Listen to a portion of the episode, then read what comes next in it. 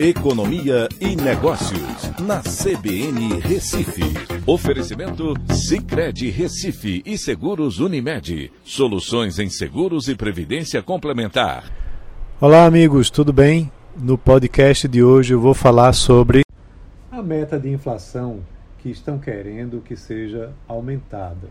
Pois é, a meta de inflação definida pelo Conselho Monetário Nacional é de 3,25% ao ano para 2023 alinhada com as práticas internacionais de, para os países emergentes. A alteração para uma meta com mais inflação, será que ela seria positiva para o país? Veja, o CMN, né, o Conselho Monetário Nacional, é composto pelo ministro da Fazenda, que é o presidente do Conselho, o presidente do Banco Central e o secretário especial de Fazenda do Ministério da Fazenda.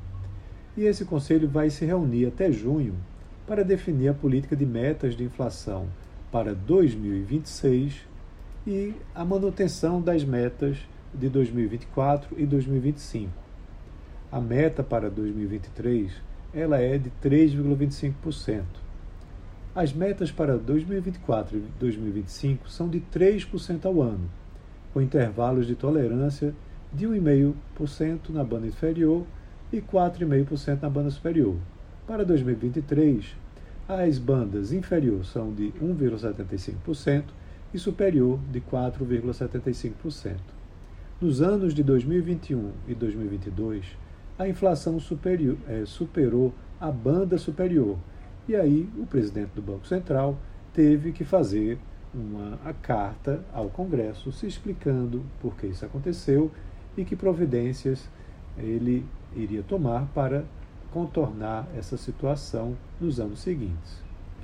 O aumento da meta de inflação vem sendo defendido com o objetivo de diminuir as taxas de juros da economia para que a economia possa crescer mais, já que os juros altos inibem o consumo com o objetivo de controlar a inflação.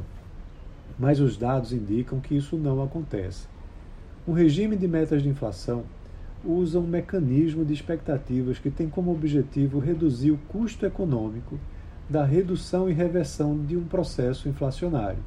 Por conta disso, a meta de inflação é estipulada com três anos de antecedência para justamente antecipar expectativas.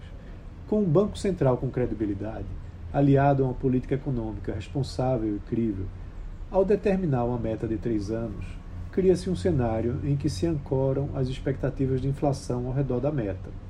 Isso reduz o custo de se desinflacionar a economia. Metas de inflação mais altas, na realidade, levam a taxas de juros também mais elevadas, pois o mercado antecipa a necessidade de corrigir o problema. Não existe esse trade-off esperado de que a meta de inflação mais alta levará a uma taxa de juros mais baixa com mais crescimento. Na realidade, a inflação mais alta prejudica a população mais pobre, pois a inflação de alimentos de maior peso para os mais pobres, termina subindo ainda mais, diminuindo o poder de compra da população com renda mais baixa, que consome mais alimentos na sua cesta de bens. Então é isso. Um abraço a todos e até a próxima.